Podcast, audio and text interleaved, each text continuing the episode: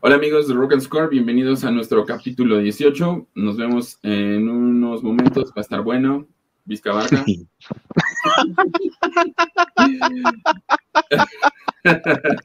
Nos vemos en unos pequeños segundos.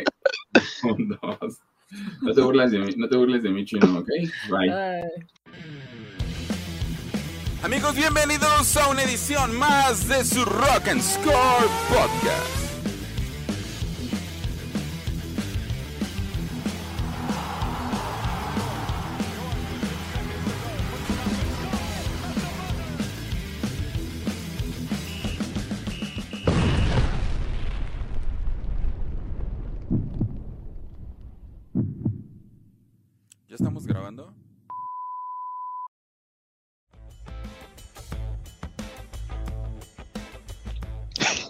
Eh, ¿Qué pasó, chino? ¿Cómo estás? Nada, nada, bien aquí, Pavel. ¿Qué hubo, Jimé? ¿Cómo andas? muy bien, muy bien, gracias. Aquí congelándome, Ah, pero ya veo que, que no. ustedes están muy frescos, como que tenían algo que mostrar. A, a la gente que No entro, no, no quepo. No, ¿De la no quepo? Jimé. Dale, por favor, más espacio a, al chino. Por favor, por favor. Bueno, a ver, Sí, sí, sí, dame más espacio porque como que no. Para la gente que, para la gente que nos escucha en, en Spotify y en todas las este, aplicaciones que, plataformas que se produce este podcast, pues yo, hoy es 12 de enero, son las 8 de la noche, pues he venido a dar la cara por lo que me queda de dignidad. Entonces traigo mi, mi jersey del Barça y evidentemente pues el chino hoy gustoso y jugoso de la victoria que logró el Real Madrid sobre nosotros, Traigo la de la undécima mano. es la de la undécima. Con el número 93, No, trae el, el 4 de don Sergio Ramos García, de hecho. oye, este, esa anécdota está muy chida. Mm, Alguna vez fuimos pamboleros, unos en el nivel profesional y después en el semiprofesional y otros en el amateur, entonces el chino, su número del equipo con el que jugáramos este, era el 93. ¿Puedes explicar esa Es correcto. anécdota, amigo, por favor? A ver, Pues, por supuesto, historia. Eh, corría Jimé el año del 2014, Ok. mayo, mayo del 2014, cuando en la final de la Champions de esa temporada el Real Madrid perdía 1-0 contra el Atlético de Madrid. Y en el minuto 93, don Sergio Ramos García se levanta como el que más y remata un centro, bueno, un tiro de esquina de Luka Modric y la mete en el palo derecho de Courtois. Y el resto es historia, ¿no? Ganamos Oh. nuestra décima, nuestra décima Copa de, de Europa. Es el gol del Real Madrid que más he gritado en mi vida. Ajá. Neta, ah, ahí hay algo, hay algo chusco porque lo estábamos viendo en casa de, de una de mis tías, estábamos viendo el partido en casa de una de mis tías, y mi, mi bebé estaba a mis pies, dormido. Mi enano estaba de meses. Pues a mí me valió.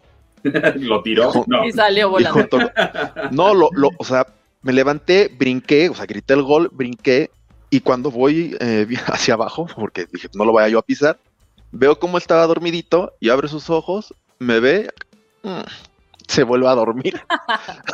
Así de otra vez tú, papá. Así este güey otra vez, no puede gol. ser. Sí, de hecho aguantó ahí los, los cuatro goles que le cayeron al, al Atleti ese día. Entonces sí, a partir de eso, cada que este, en los tres equipos de fútbol que, que- que tuve la, la fortuna de jugar, me ponía el número de 93 Es- wow. para recordar aquel mítico esa- gol. esa. Sentí que la perdíamos, Jimé. Sentí que la perdíamos esa. Jimé, ¿tú con qué, con qué número juegas cuando practicas el fútbol? Pues fíjate que cuando practicaba, cuando llegué a practicar, era el 12. ¿El 12? El 12 Sí. De ver, El Marcelo. básquetbol era como el 6. Pero pues bueno, ese ya es otro deporte. Pero sí, era el Yo, 12. yo siempre jugaba con el 8. con- y, hay un- y, y mucha gente va a pensar, el chino lo va a pensar, que es este por Andrés Iniesta o No, no, no. Kobe, ¿no? Mi, No, sí sé por quién es. mi jugador favorito de todos los tiempos es Stevie G, Steven Gerrard, Uh, jugador Steve de. Liverpool. Entonces, este, por eso juego con el número 8 y coincide que casi todo el tiempo jugué con el 8, en Pumas jugué con el 327 y mi papá en su juventud jugó con el 8 también, entonces, pues ahí algo, algo de esto tiene que ver. Ahí estaba buena esa, esa coinc- coincidencia. Así es. Oye, pero tú, tú, tú traes jersey, este. ¿Traes No, jersey? yo no. ¿Qué dice No, Jimena? Yo tengo una- frío. Sí, yo Sí. tengo frío, yo Tengo traigo frío.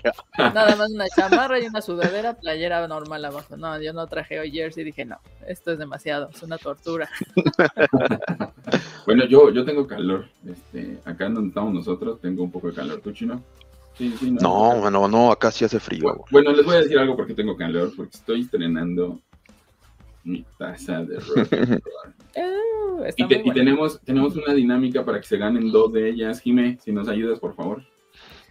Ok, bueno, pues la dinámica es ir a nuestro Instagram, buscarnos ahí, arroba rock and score, Así es. y etiquetar ahí a- en la publicación, etiquetar a dos, a dos de nuestros contactos que nos sigan en Facebook, en YouTube, y ahí, bueno, etiqueten a todos sus contactos, y esos contactos que etiqueten a más contactos, y de ahí al, ¿cuándo?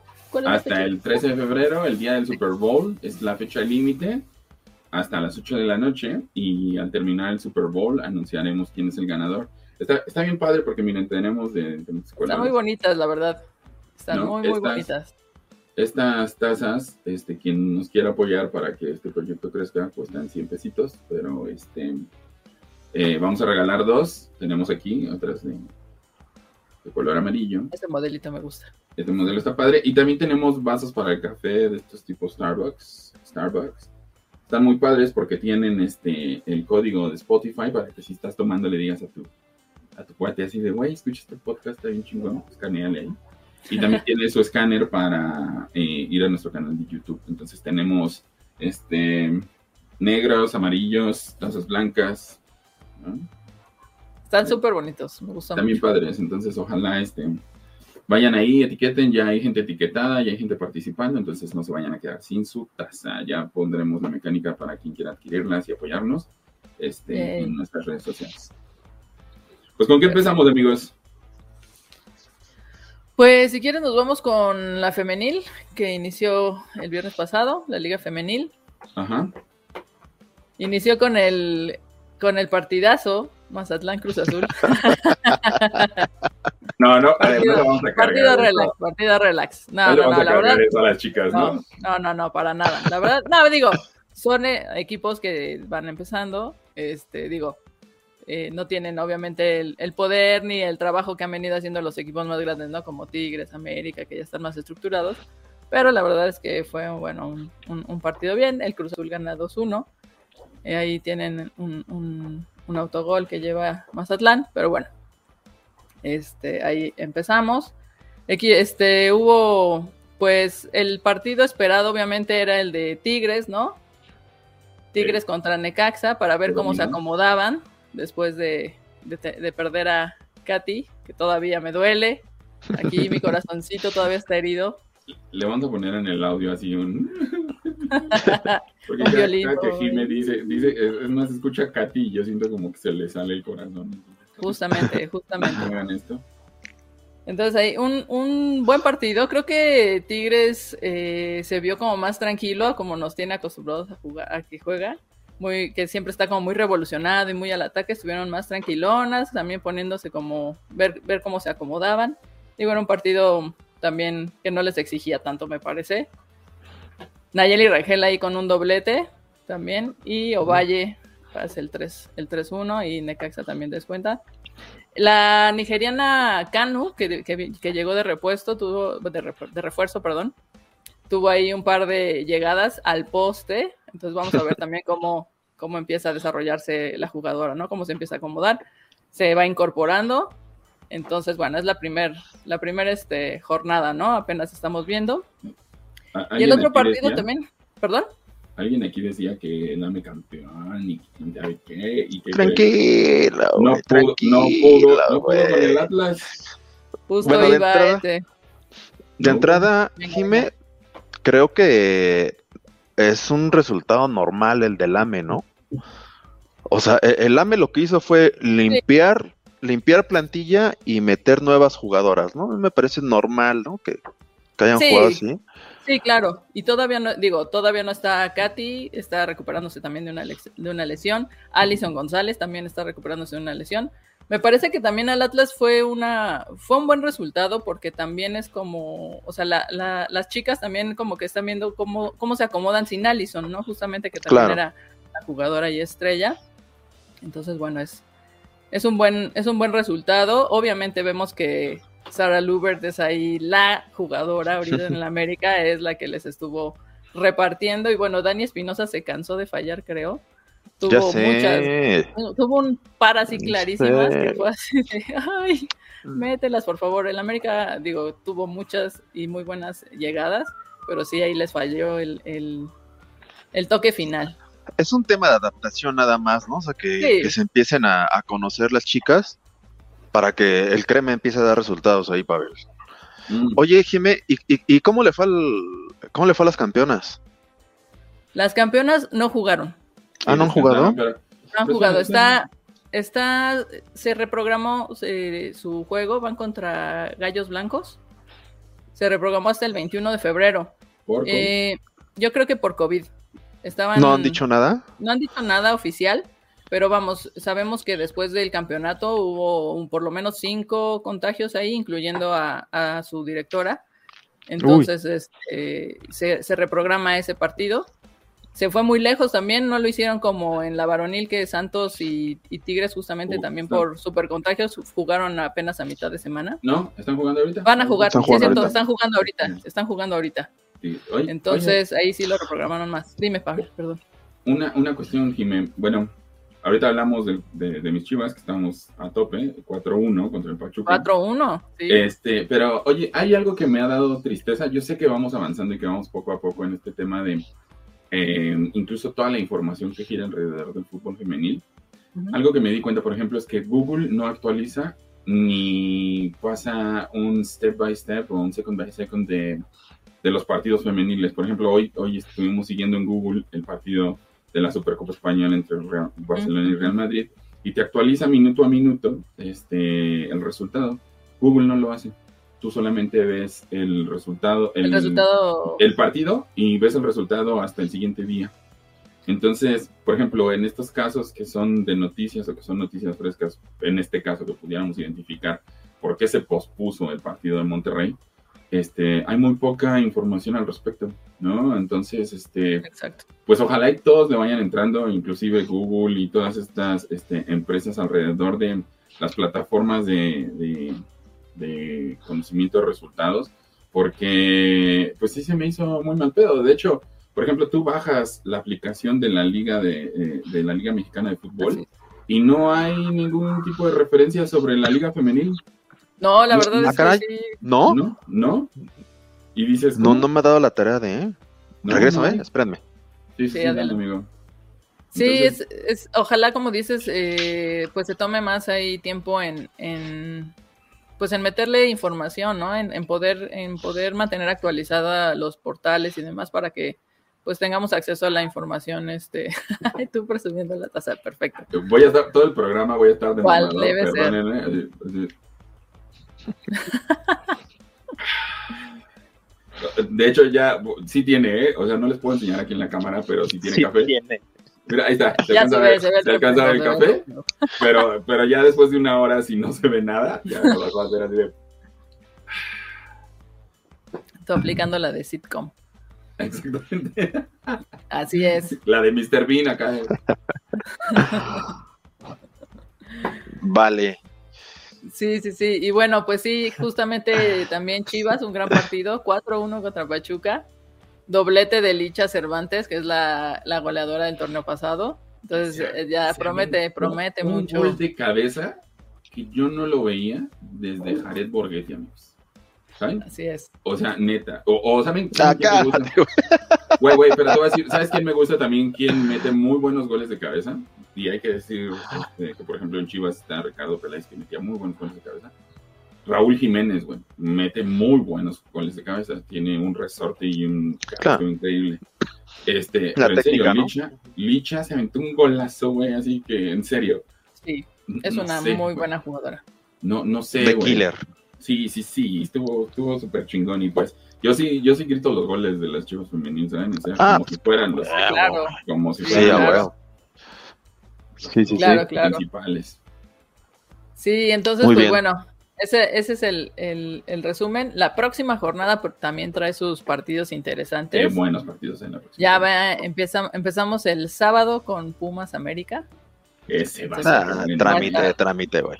Bueno. en- en serio. Vamos a ver, vamos a ver cómo sale América ahora. Este todavía no, no han dicho si ya Katy va a poder empezar a jugar o algo así, pero bueno, vamos a esperar la alineación para ese partido. Viene Tigres contra Chivas, que va a estar Ese- también bastante Que bueno. ese sí es buen juego. Oye, a ver, a ver, espérate, espérate. Lunes espérate, a las espérate, siete. espérate, espérate, Dime, dime, espérate, dime. espérate. Vamos a tener aquí, ahorita en los playoffs de la NFL, pues, algo que poner el chino y yo. Jime, ¿cuánto le pones al Chivas Tigres? Uh. ¿O qué, o qué le pones?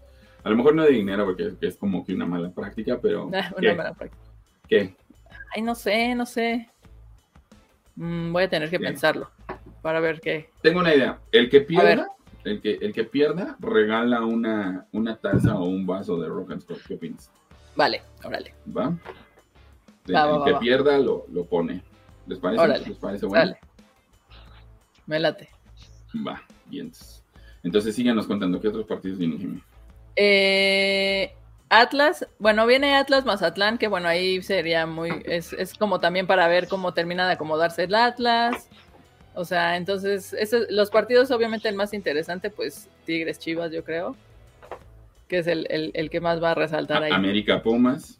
América Pumas, pues sí, también, eh, obviamente, y, y- y ya, a ver qué tal, a ver qué tal les, les ¿Cómo- va en esta jornada. ¿Cómo Jimmy? Así como que, así medio. Pues sí, Oye. América. Ah, la América Pumas. Qué equipo culero. No, y así. No, no. No, la verdad es que digo, América tiene, tiene la plantilla, ¿no? Lo sabemos. Ahora es, es ¿qué, van, qué van a hacer con ella, ¿no? O sea, Ya sé. definitivamente tienen excelentes jugadoras, como, repito, como lo vimos el, en el juego pasado, Sara Lubert, o sea, te mete, te da unas asistencias increíbles, está ahí, se rifa por el equipo, entonces es, es cuestión de que las demás se, se, se pongan al nivel, ¿no? Entonces, y que obviamente lo sepan acomodar también. Vamos a ver es. qué tal ahí, qué tal se da. Así es. Sí, claro. así es.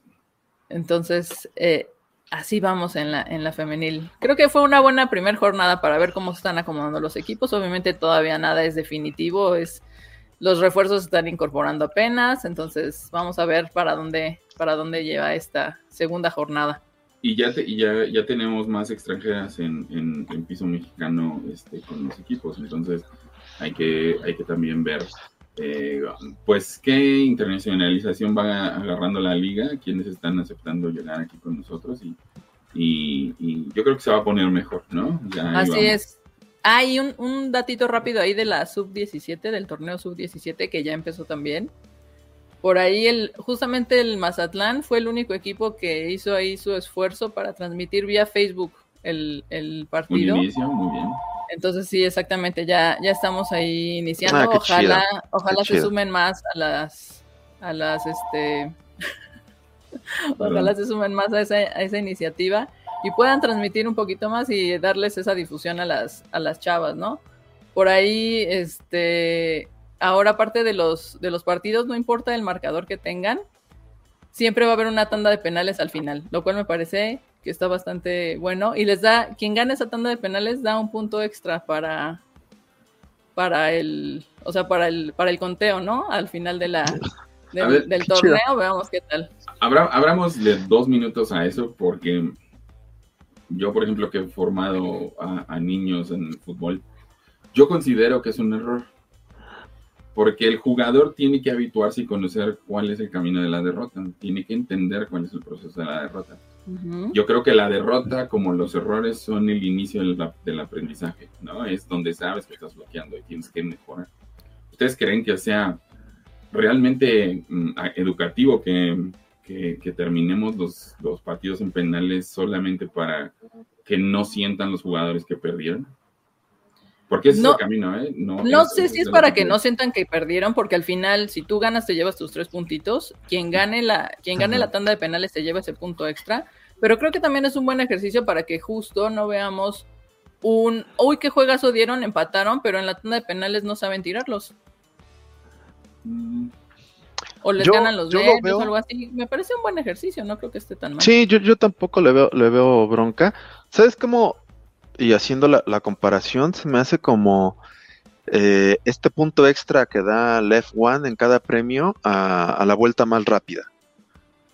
claro. Premio, premio como un premio de, de- de consolación, además que pues, creo que nunca está de más una sesión de penalties, dado el historial que tiene el fútbol mexicano Exacto. con ello. Entonces, pues vamos a empezar a practicarle y que valga algo, ¿no?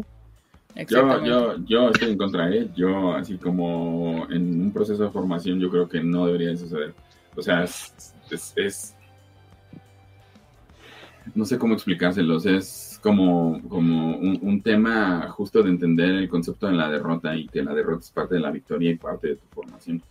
Porque creo que ese es el objetivo, yo desde ahí lo veo, desde el punto de vista en el que, bueno, nadie se vaya triste porque terminaron empatados o, o porque tal equipo perdió, la, la, creo que no es necesario.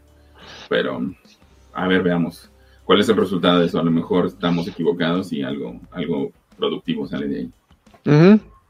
¿No? Exacto. Sí, ya veremos cómo se desarrolla eso, pero bueno, creo que de todas maneras, eh, pues la, la- el gran, el- la gran ventaja es que ya tenemos el torneo sub-17 andando. Sí, sí, sí, es lo importante. Está bien chido. Exacto. Bien, bien chido. Oigan, amigos, pues los que sigue chino, el domingo la NFL cerró, pero chingón. Güey, de, de lejos, de lejos la mejor temporada de los últimos 15 años, cabrón. De lejos, güey. Mira, por lo menos, estaba haciendo la estadística, por lo menos ocho partidos definían el futuro de casi 14 equipos. Sí, güey.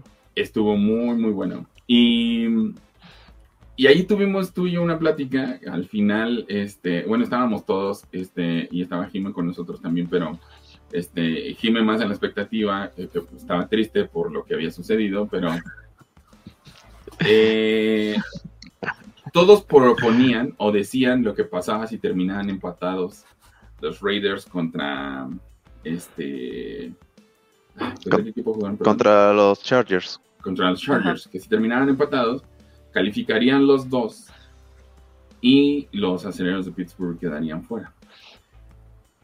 A nadie le parecía este, posible. De hecho, nosotros uh, haciendo el análisis sobre los, los Raiders dijimos, pues los Chargers se los van a llevar Mm. sin ningún problema, ¿no? La entrega pasada nosotros dijimos que los Pittsburgh Steelers no iban a calificar. güey. No iban a calificar, sí. sí, sí. Bueno, ya no voy a decir nada, porque ahorita que hablamos de la Liga Mexicana, yo diciendo, pinche Toluca se está armando bien chingón y, y tómala. Este, los taqueros, como dice el chino, les, ganaron 5-1. Pero este. Pero se estaba, se estaba gestando, ¿no? El tema del empate y, y de, por ahí tenías un comentario, amigo. Sí, mira, eh, ha- hay que poner en contexto esto. Para que suceda un empate en la NFL, realmente se tienen que dar varios factores muy extraordinarios, güey. La prueba es de que en esta temporada únicamente se había dado el empate de los Pittsburgh Steelers los Y- Lions. y, y- y, pues más o menos el promedio de los últimos 20 años es así, da un empate por, por temporada, es muy difícil que se den más, ¿no? Eh, en la mañana del domingo se había dado que, que los Jaguars habían dado la campanada, habían vencido y bien a los Colts, que, no, no se les vio mucho en este partido, como que sintieron que ellos ya estaban calificados y pues me vale, ¿no? Y eh, los Steelers, pues a pesar de la ayuda que les estaban dando los Jaguars, nomás no, Sí, no, no espabilaban, ¿no? Y al final eh, el partido se, se- se decantó de su lado porque Ben Roethlisberger por ahí empezó a sacar la magia de nuevo o lo que le queda de magia. Y, al final eh, con un gol de campo sacan el resultado, ¿no? En tiempo extra, dicho sea de paso. ¿Qué era lo único que necesitaban? Que no hubiera un empate entre los Chargers y entre los Raiders. ¿Y qué sucede? Que en un partido muy, muy bueno, al final resulta que en la última jugada del último cuarto, los Chargers empatan un partido, empatan el juego. Perdón. De inmediato se empezaron a, escuchar voces, sobre todo en Twitter, de gente que, que empaten, que hinquen la rodilla para que queden fuera los Steelers. Así, de plano, que queden fuera los Steelers. Obviamente la gente que le va a los Steelers pues no estaba de acuerdo. Pero a mí me parecía que esto de, empatar el juego, en lugar de beneficiar eh, a la liga, le iba a perjudicar. Porque podríamos estar hablando, si no de un amaño de juego, sí de esta parte de que, incluso en el fútbol se critica mucho de ponerme de acuerdo contigo para sacar el resultado que a nosotros nos beneficie, güey. aunque dejemos fuera a alguien más. Y es algo que en la liga de fútbol de los Estados Unidos no sucede. güey. Los equipos juegan a tope. Y realmente lo que estaba pasando en el, en el juego de, de los Chargers y los Raiders parecía que se estaban poniendo de acuerdo, güey, para hincar la rodilla cada uno, güey.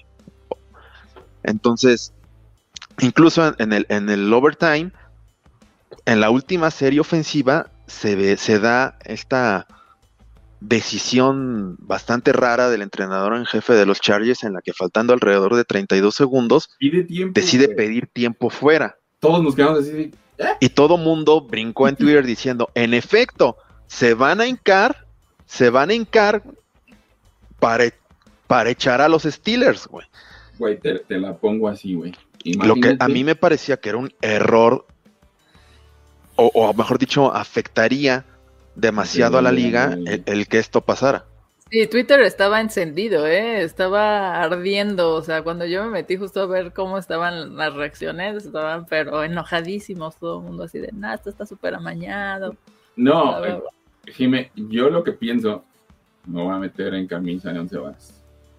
Pero a mi parecer, los Chargers estaban gestando el empate y de último minuto los Raiders los traicionaron. Porque el gol de campo de la victoria que cae con tres segundos en el reloj. O sea, ya estaba esto. Pero es que hay que poner algo ahí en contexto. Cuando pasa esa jugada en la que piden el tiempo fuera los, los Chargers, si vemos la repetición, eh, el equipo defensivo de los Chargers no estaba bien acomodado. Y era obvio que los Raiders iban a cargar el balón. güey. Entonces, al no estar bien acomodados, se ponían en riesgo. No solo a que los Raiders consiguieran el, el first down, güey, sino que anotaran. Sí, claro. Entonces, por eso se pide ese tiempo fuera, se acomoda la defensiva.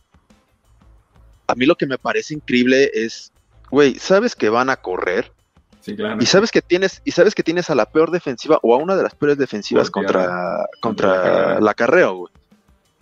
Haz algo, güey, para que no avancen, güey.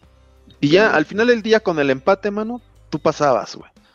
Y pasaba el otro, y sí, se iba a llenar de teorías de conspiración contra los Steelers, y, y yo insisto, le iba a pegar a la liga, güey.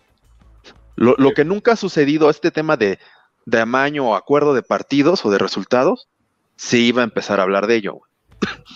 Al final, pues yo creo que, que los Raiders se dan cuenta que, que los Chargers pues les daba igual perderlo que empatarlo, Ajá. pues ahora lo pierdes, güey. Sí, Y te quedas supuesto. fuera, cabrón. Y qué feo por los fans de los Steelers porque sufrieron más en este partido que en su partido. ¿No? Sí, güey. Sí, sí, sí. Rezándole a todos los santos que conocen. Sí, yo, yo vi a unos de los Steelers caminando por aquí afuera con su tótem de San Judas. No, sí. no es cierto San Judas, perdóname. Ah, no. No te vayas a desquitar. Sí, sí, sí, sí, re- relájate, güey. Este, no, no, no, pero sí, sí la pasaron mal los fans de los Steelers. Pues sí, pero mira, al final del día acabó de manera espectacular la temporada regular. Muy buen cierre. Muy, muy buen cierre, muy buen cierre. Los, los 49ers también entraron de lástima. Los 49ers tenían que ganar su partido o que, o que Atlanta le ganara a New Orleans. Y resulta que, que los Saints ganan su juego. San Francisco se va al overtime. Y gracias a que Matt Stafford tiró por ahí un pase muy, muy malo, eh, se logra interceptar la bola y se acaba el partido. Pero los 49ers estuvieron a dos minutos de quedarse fuera del playoff. Y, y Bueno, a ver, vamos a hablar del resto de los resultados. Bueno, de quiénes pasaron, ¿no? ¿Cuál es el, el esquema para el playoff? En la, en la AFC juegan Steelers contra los jefes de Kansas. ¿No? Ahora sí Eh, veremos el último partido de Ben Roethlisberger. Ahora sí. Seguramente Matt Mahomes Sí, hará ahora de sí. las suyas con eh, línea por línea a los Chiefs. Son el Ujú. mejor equipo. En una, güey, en una de esas nos estamos hablando. Todo lo que hemos previsto no les vaya a dar el, su- el- la, la vuelta y miren, sorpresota. Ah, Entonces todos estamos de acuerdo que los Chiefs pasan, ¿no? Sí, yo creo que sí. Sí. Ok, este, eh, Pats versus Wild. Eh, eh, yo creo que los Bills, mm, sin duda alguna, este, van a ganar este partido. No tienen con qué competir los, los Patriotas de Nueva Inglaterra. Y el que gane, pues jugará contra. contra.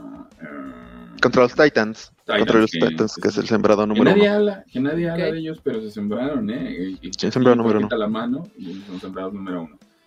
Y después serían los Raiders contra Cincinnati. Yo No. no, no veo lo, con el- lo desplegado los Raiders, de los Raiders durante toda la temporada y lo del domingo, yo no creo que los Raiders vayan a, a pasar a la ronda de comodines. Yo creo que los Bengals se van a meter ¿Tú ¿Crees en la, zona, en, la divisional. Sí, sí, sí, yo, yo no creo que los Raiders. La verdad es que la- a mí la defensiva de los Raiders, sobre todo el perímetro, me parece que deja mucho que desear su trabajo. Entonces, los Bengals por ahí se, se- se pueden meter. Yo, yo pienso que cualquiera de los dos que pase es su último partido, ¿vale? O sea, no creo que tengan nada para competir después de este. Ah, no, Ninguno de los no, dos. no. no, no. Ninguno de los dos, ¿no? Este, y del otro lado, eh, Filadelfia contra los Bucks, pues obviamente este, Tom Brady hará de las suyas y dejará a Filadelfia con una campaña más sin, sin calificar después de haber sido campeones. Este, eh, y el que gane jugará contra Green Bay. Este, y me voy a ir más abajo para terminar con este. Se- eh, Arizona contra los Carneros de Los Ángeles. Yo creo que lo, no, yo creo que sí, sí, sí, yo creo que los Rams van a van a pasar. Eh, me parece que los Rams hicieron una muy buena campaña, güey, que, que Matt Stafford jugó muy buen fútbol, salvo ciertos errores, incluyendo el que cometió el, el fin de semana, pero eh, los veo con ritmo, cosa que a los Cardinals no le veo, güey. De, de ser el mejor equipo de la liga, empezaron a descender después de la décima semana, empezaron a caer y, entraron por esa inercia que, o por esos juegos que ganaron al inicio de la campaña. Así es. Mm, Yo, yo realmente espero que, que este año, bueno, creo que le ha hecho justicia a Matt Stafford después de estar con los Lions de Detroit, siendo el mejor jugador, selección número uno de primera ronda, este coreback, ganador del trofeo Heisman y este excelente coreback de los Longhorns de Texas. Creo que este ya merecía estar en un equipo ganador, ¿no? En tema de los Lions, con esta eh, equilibrio que le da la liga de que el último equipo, el peor, tenga la primera selección, pues él salió castigado porque su equipo no mejoró. Pero este, ojalá, ojalá y le haga, le haga justicia y yo creo que ganan los, los Rams. ¿Tú, tú Jimé? Yo creo que ahí sí, yo creo que también voy Rams en ese partidito. Ok, ok, ok. Me caen bien. Y, y nos, nos- y, y- y nos, nos vamos al último partido, pero para esto me voy a salir de la transmisión, permítanme. Uh, Caray. sí, no sé, no sé qué va a presentar ahora. Ah, ya sé qué vas. Ya sé qué vas. Vamos a vamos a darle unos segundos. Ah. sabía, sabía. Claro, este- ¿cómo no lo vi venir? Sí, sí, sí. ¿Qué pasó? Eh, No, no, no, en- que dice Jime que no vio venir eso. ¿Cómo no? De ¿Cómo fui tan ingenua para no ver en, en- en este, en este tipo de cosas soy bastante predecible. Entonces, Chino, pues tú dirás. Tú dime, mano. Mira, se viene eh, el, el Cow- Cowboys 49ers. Ya. Bueno, un clásico de, de los 80s y, y 90s. Ya, no recuerdo la última vez en que estos dos equipos se enfrentaron en playoff. Pero bueno, la historia pues data desde, desde aquel partido de, de, de playoff en el que Joe Montana le tira este pase de catch a Dwight Clark cuando los 49ers perdían en el juego. Por ahí los más este, radicales fans de los 49ers dirían que ese día Joe Montana tiró pura basura, pero pues al final del día ganamos el juego y terminamos jugando Super Bowl, ¿no? Así Eh, es. la rivalidad, el- lo- los, los vaqueros dominaban este, este duelo de, de la conferencia nacional y entre los 80s y 90s los 49ers fueron emparejando el juego, ¿no? Ya después cuando llegó esta generación de Troy Aikman, Amy Smith y, y Michael Irving, lo- los, los 49ers y los, y los vaqueros empezaron a, Ah, a turnarse, a turnarse, ya después se metieron ahí los, los Packers y demás, pero por fin se, se revive una vieja rivalidad de la conferencia nacional, en el Sí. que, en el que, en el papel, en el papel, los vaqueros tienen un equipo más fuerte, línea por línea, de hecho, Dad Prescott me parece muchísimo mejor coreback que, que, Sí, que Jimmy G, sí, de lejos, güey. de hecho, cualquier coreback de la liga es mejor que Jimmy G, güey. Eh, Pavel bien feliz, su sonrisota de ¿sí? Sí, Ah, sí. Creo que acaba de crecer. A pesar de que, por ejemplo, Mitchell eh, eh, está haciendo una muy buena temporada de novato corriendo el balón, pues obviamente Zeke Elliott ya es un jugador considerado y, y consagrado en la liga, muy buen corredor. Perdón, y, y podríamos hablar así de cada uno de los jugadores de, la, de las dos plantillas, pero en realidad ah, incluso me parece hasta un equipo mejor entrenado, los vaqueros. ¿Qué es lo que tenemos nosotros a nuestro favor? Que jugamos contra los vaqueros. Y los, Ajá, y, y los vaqueros, bueno, o los Dallas Cowboys, pues ya tienen un historial de más de 20 años eh, convirtiéndose en un equipo totalmente distinto cuando juega el playoff. bueno. Entonces, Sí. yo, yo creo que, que en el papel es mejor equipo los Dallas Cowboys, pero podemos dar la campanada. Sí, regresa, regresa Parson, por ejemplo, que está en la lista de COVID, este novato jugador defensivo del año, jugador novato defensivo del año.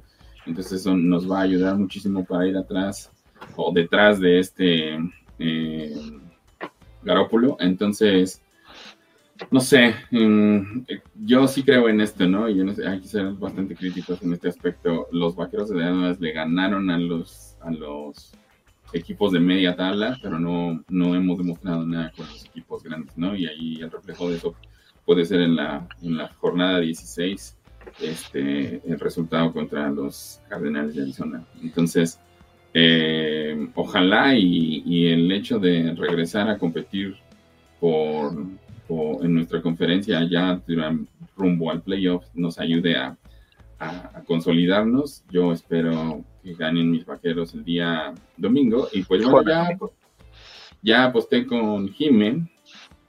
De hecho, es el último partido de la ronda de comodines. Así es. Domingo a las 3 y media de la tarde comienza el, el juego. Así es. Entonces, Chino, pues ya aposté Tú dime, güey, ¿qué le vas a poner? Tú, tú dime. Inserte aquí No, sí, redoble. está bien. ¿Pero ¿Qué le vas a poner, güey? Pues dime, No sé, no pero, sé, pero ¿qué sí, te late? Pues, pero eh, este ¿qué, tema pusieron hace rato? ¿Un vasito o una taza? Lo que sea, un tazo, una, un, Una- un vaso, tazo, una un tazo o una una baza. ¿Cómo? Un, un tazo o una baza. Estamos en lenguaje inclusivo. ¿O los dos? ¿O los dos? ¿Ok? Ah, me parece que, que Un sí. paquete. Tú escógele, Pavel. Va, me parece que. A ver. Vaso y taza. Sí, el kit completo. ¿Va? Un kit. Un kit de vaso y taza. Este, el que pierda se lo da a, a- a alguien de los que nos de los que nos escuchan, ¿va? Va, Ya, ya no tuvo miedo el chino, ya, Ya. se fue. sí. Es tanto lo que le afectó. Este, en lo que regresa, bueno, ya está aquí grabado, ya está en vivo, entonces. Ya se aceptó, ya se aceptó. Bueno, a ver, y más allá de fanatismo y preferencias y demás, ¿a quién? Uh, ¿A quién ves como campeón? a mis vaqueros de Dallas. Más allá de fanatismo, objetividad. No, yo, yo realmente creo, ojalá y lleguen mis vaqueros, pero yo creo que o los Chiefs son campeones y del otro lado entre Green Bay y los Bucaneros. Creo que entre esos tres puede estar el campeón. No, no veo a nadie que compita, en, no sé, los Titanes, este, si lograran hacer algo. Después de, eh, de, de esta temporada, a lo mejor pues les pesa mucho el haberse sembrado ya para los playoffs. Pero yo creo que son los tres equipos más fuertes, Green Bay, Bucaneros y, y, los Chiefs. Entonces, en cualquiera de esos tres está. Eh, sería una, no sería una sorpresa, pero creo que consolidaría la carrera de un Tom Brady que anunciaría, su retiro al final en ese último partido. Wow. Ok, ok. ¿Y tú, Chino? No, Jimé, yo sí jamás voy a apostar en contra de, los míos. Yo creo que. Yo, para serles bien honestos, yo creo que, que los Bucks van a perder contra, contra Green Bay. Ya los, ya los estás perdón, contra, contra Green Bay. No, perdón, que yo, yo creo que los Niners le van a ganar a los Vaqueros, le van a ganar a los Bucks. Y yo creo que la final de la conferencia nacional la jugaríamos contra, contra los Packers y regresaríamos al Super Bowl contra los Kansas City Chiefs. Ok, muy bien. o sea, yo también pensaría y que sí, lo ganamos. No, la neta. la neta, ¿sabes qué es lo que pasa, Pavel? Que, el fútbol que juegan los 49ers es bastante malo, güey. Entonces, al ser tan malo es impredecible, güey. Sí. Neta. Entonces, por ahí podemos dar podemos dar la sorpresa. Eh, tampoco creo que fácil, pero yo creo que, que sí. Puede, puede ser que, me equivoque y que en una de esas el maestro Brady se cuelgue su octavo anillo de Super Bowl. Eso estaría. Pues sí, sería un gran cierre, como dice Pavel, tal vez de, su carrera, una, una, bonita manera también de retirarse, pero bueno, ya veremos. Para empezar aquí, el partido decisivo de los Dallas Cowboys. Ya, ya, ya, ya platicaremos el, el domingo. Ahí ponemos en las redes sociales tanto en, tanto en el partido de Tigres contra Chivas, eh, que me parece es el, lunes. lunes. Es el lunes a las 7 de la este, noche. Ahí algo pondremos en nuestras redes sociales y, lo mismo haremos con el, con el Cowboys 49 Síganos, síganos en nuestras redes, YouTube, Twitter, Instagram, Facebook. Estamos en todos TikTok también. En TikTok andamos. Oigan, y a la gente que nos está viendo, denle me gusta a este video y activen la campanita, por favor. Este, eh, apóyennos por favor con, su follow y pues, inviten a los demás que están en su familia que no tengan nada que hacer los miércoles en la noche. No hay aerobics ni fiestas de tamaño. Oye, aunque sí tengan, que vengan, no hay problema. Sí, sí, sí. tienes toda la razón, tienes toda, toda la razón. ¿No? Entonces que nos acompañen. Exactamente. Vientos, pues amigos, hablando del posible retiro del maestro Brady y eso sale desde la suposición de Rock and Score, no, ni siquiera nadie lo ha este, planteado. Hoy se anuncia este Oribe Peralta. hablando de retiros, ¿no? Hablando de retiros, El, el, hermoso este anuncia su retiro del fútbol. ¿Cómo tomaron esta amigos? Dale, Jiménez, dale, dale ejemplo.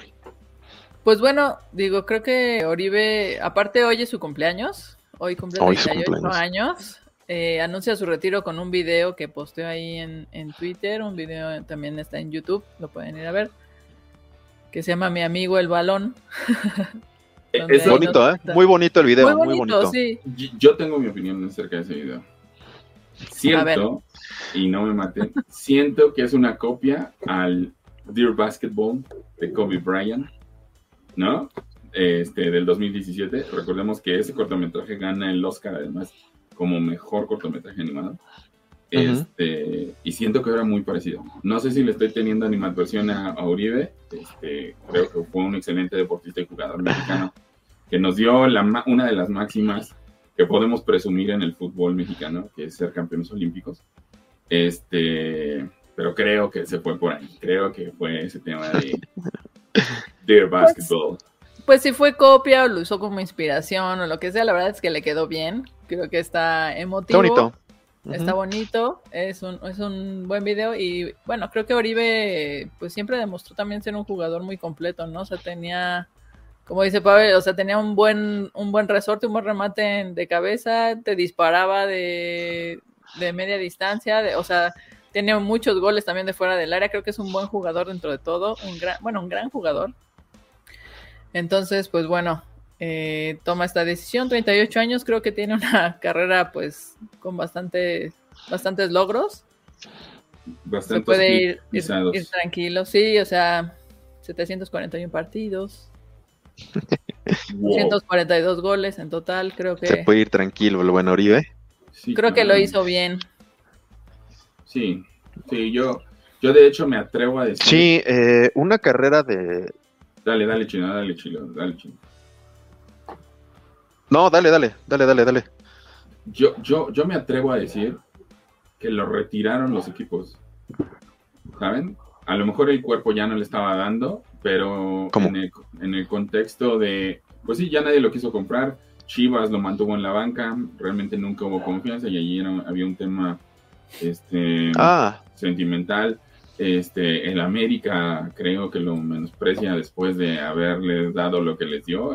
Si hay alguien que dio en ese equipo junto a Miguel Herrera fue Oribe Peralta.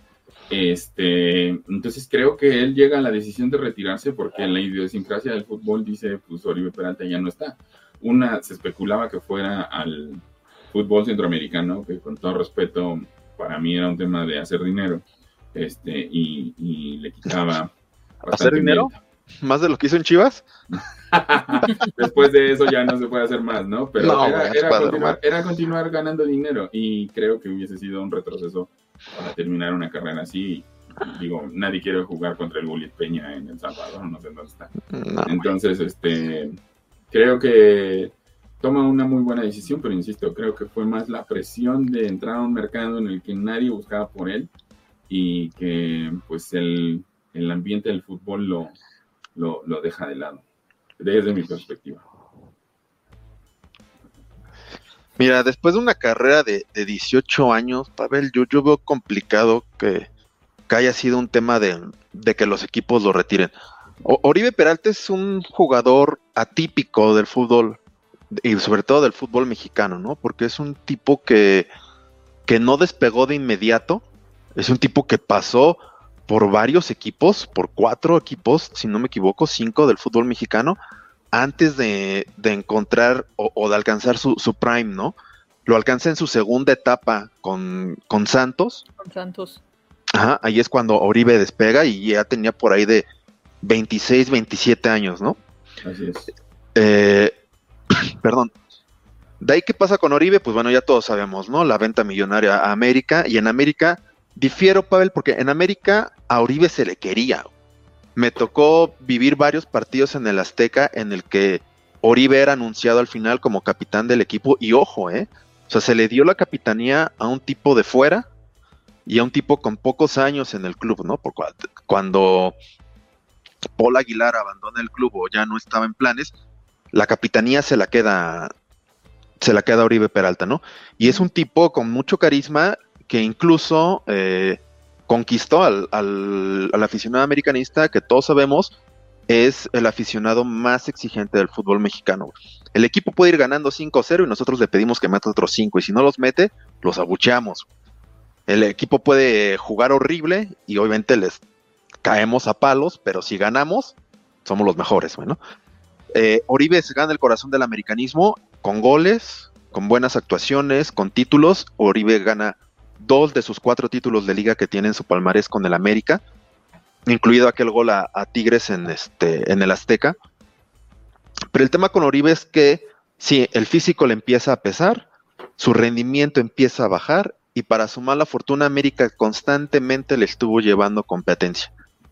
Y en algún momento te iba a pasar factura eso, ¿no? Te iban a quitar reflectores, oportunidades, etcétera, etcétera, ¿no?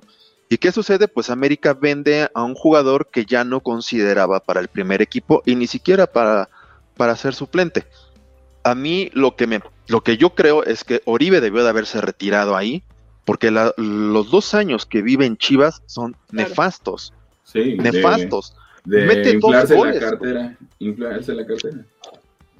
Y no jugar casi. Adem- a- Claro. Además era un, un- un tema, Pavel, de, de respeto hacia su, hacia su trayectoria y hacia el equipo como tal, ¿no? Que es Chivas. Porque será lo que sea Chivas para nosotros en el América, pero es uno de los equipos más populares y con más historia del fútbol mexicano. Por supuesto. Entonces, yo, yo creo que, que Oribe debió de haberse retirado ahí, porque lo único que, que sucedió fue que exprimió a Chivas en, en cuanto a la masa salarial, metió dos goles, güey. Metió dos goles en dos años. Cada gol valió 31 millones de pesos, entonces pues es bastante... Para aquellos, este, aquellos que, de- aquellos que criticaban que, que América había pagado una millonada por cada gol de Bozo, pues mira este, ya y- sé. No se quedaron Eh, cortos. Entonces, eh, pero fuera de este tema, Oribe Peralta, sin duda es uno de los mejores jugadores en la historia del fútbol mexicano, güey. por supuesto. Claro. Podremos hablar de, de muchas estadísticas y habrá algunos que sean mejores que él, ¿no? Y Javier Hernández ha metido más goles en selección que Oribe, pero vamos a tomar en cuenta los goles de Oribe, ¿no? Tú ya citabas hace rato, Oribe Exacto. le dio una medalla olímpica a, a México. No, no, exacto, no fue, no fue Jesús Corona, No, no fue Carlos Salcedo, no. no fue Gio dos Santos, fue Oribe Peralta el que metió esos dos goles, güey. Y, a- y aparte, durante, la, durante el campeonato, Sí. durante el- estos Juegos Olímpicos, Oribe siempre dio la cara, ¿no? Oribe dio la cara en selección, en, en eliminatoria mun- mundialista, cuando Javier Hernández fallaba goles sin portero, Oribe los metía, ¿no? Cuando Javier Hernández no podía meter un gol en mundial, Oribe respondió contra, perdón, Oribe respondió en el, en el mundial, ¿no? Entonces creo que, que a Oribe se le debe de poner en el lugar que realmente merece, no por las estadísticas, no por el palmarés, sino por lo que realmente eh, dio al, al fútbol mexicano. De hecho, me parece, Pavel Jime, y ustedes tendrán otra opinión, Oribe Peralta es sin duda el mejor delantero de los últimos 10 años en el fútbol mexicano. Mexicano. ¿no? Sí. Mexicano. Sí, no, definitivo, como sí, sí. ya te decía, o sea, la verdad es que yo lo considero un jugador muy completo. Podía definir, ¿no? Eh, eh, por ahí me eché un, un videíto de como sus goles más emblemáticos y bueno, la verdad es que de donde fuera, o sea, recibiendo la de espaldas al área, a la- portería fuera del área, nada más media vuelta y, y golazos, ¿no? Que, que aventó por ahí, la verdad, ahorita no me acuerdo contra quién fue, pero bueno, tiene varios así, entonces el, el, el, el muchacho era, eh, o sea, bueno, es un, un- un muy buen jugador, ¿no? Entonces, un tipo aguerrido, ¿eh? Un Y bueno, aunque no, como dices, aunque no es de los máximos goleadores en la, en la selección, tampoco, tampoco lo hizo mal, ¿no? 25, No, no, no. 25 goles, o sea, Andrés Guardado está en el número 10 y creo que lleva 28, entonces Y, y yo... no queda tan despegado y, y lo hizo muy bien. Como dice Pavel, también el peso de esos goles, ¿no? Sí, además hay que decir algo. Por ejemplo, Oribe Peralta va a los Juegos Olímpicos como parte de estos tres jugadores mayores de edad que eh, podrían integrarse al equipo. Y al igual que Chuy Corona, nunca bajó la cara, ¿no? Siempre fue el que, el que estuvo ahí y el que además fue referente de la selección mexicana para ese mundial. El papel y el peso que tenía eh, cargar los tachones y, el jersey mexicano en, en los Juegos Olímpicos lo, lo hizo de la mejor manera. Sale este gol emblemático eh, a balón parado, que es una jugada practicada este, por la selección mexicana en los entrenamientos y, y lo dicen ellos, ¿no? La practicamos 30 veces, 50 y nunca salía y en el día que tenía que salir salió y Oribe Peralta puso el cabezazo que a lo mejor otro jugador mandaba al poste o fuera de la portería, ¿no? Y ese es el peso. Chicharito Hernández podrá tener eh, ciertos logros, haberle metido con la Francia en Sudáfrica, pero realmente no tenemos algo que presumir y si es eso, pues es la medalla de oro en Londres. Eh, Oribe Peralta, además, hay que decirlo, eh, a lo mejor, insisto en esta parte, toma el peso que tiene ya ser un jugador viejo para, para entrar a un mercado de fichajes no es Gianluigi Buffon, que este, hace 40 años estuvo por ahí todavía peleando, están en equipos grandes. Eh, pero Oribe Peralta tiene que pasar a la historia como el jugador que le da una medalla de oro. Y, y es lo que nos pesa, ¿no? Y lo que nos duele. Estuvo en cuatro equipos, dos este, dos veces con Chivas y en Chivas nada más como refuerzo para eh, la Copa Libertadores. Él fue únicamente nuestro refuerzo, pero lo que hace en América y lo que hace en Santos, creo que sus equipos más emblemáticos y los equipos en los que mejor se desempeñó, pues finalmente le ponen también en la historia de lo que es el local este, doméstico, ¿no? Y pues creo que era el momento de retirarse. Insisto, en esta parte de especular que llegara a Sudamérica, a Centroamérica, ya era, ya era algo muy difícil, ¿no? Eh, ¿Y por qué le pongo el peso de la, de la responsabilidad que tomó en la cancha los Juegos Olímpicos? Rafa Márquez, siendo nuestro capitán en 2006 en Alemania, perdió la cabeza. Rafa Márquez, siendo nuestro capitán en Corea-Japón 2002, perdió la cabeza. O sea, siendo jugadores de peso, además siendo un jugador europeo, en los momentos que los necesitábamos, este, pues no, no daban el peso de lo que refería su nombre y, el, el, el, trotar que tenían ya eh, en, su caso por Europa. Y Oribe Peralta sí lo hizo. ¿No? Oribe Peralta no salió expulsado en el partido desesperado porque íbamos perdiendo o porque no se había este, eh, anotado Brasil. Además hay que recordar que Brasil es, o sea, aunque era en sub-23, era un Brasil con Neymar, era un Brasil con este... bueno, estaba Hulk, estaba Oscar, estaba Marcelo. Marcelo. tenían a Julio César en la, en la portería, o sea, no era un Brasil... No era cualquier Brasil. Pobrecito, no, no. Exactamente. No, para nada. ¿No? Entonces, sí, Oribe Peralta toma la decisión correcta y sin duda tiene que entrar al Salón de la Fama este, del fútbol mexicano. Hay algunos datos ahí curiosos de, de Oribe, insisto, con, con el tema de, de, la edad, que, que siendo ya un, una persona ya grande para jugar al, al fútbol, es cuando su, su, carrera despega, como tú ya mencionabas, si hay dos equipos en los que hay que resaltar su, su rendimiento, pues evidentemente es eh, Santos de, de, La Laguna, de donde él es originario, porque Oribe nace en, en Torreón. En Torreón tengo por ahí un conocido que, de, de Torreón precisamente, que, que, nos contaba algunas anécdotas de Oribe. Él me dice, yo nunca lo vi jugar en, en Torreón. Dice, pero sí fuimos a jugar a, la, a, las canchas donde empezó Oribe Peralta. Por ahí alguna televisora ya sacó esa cancha uh -huh. y me decía, así es, así es la cancha, se está cayendo a pedazos.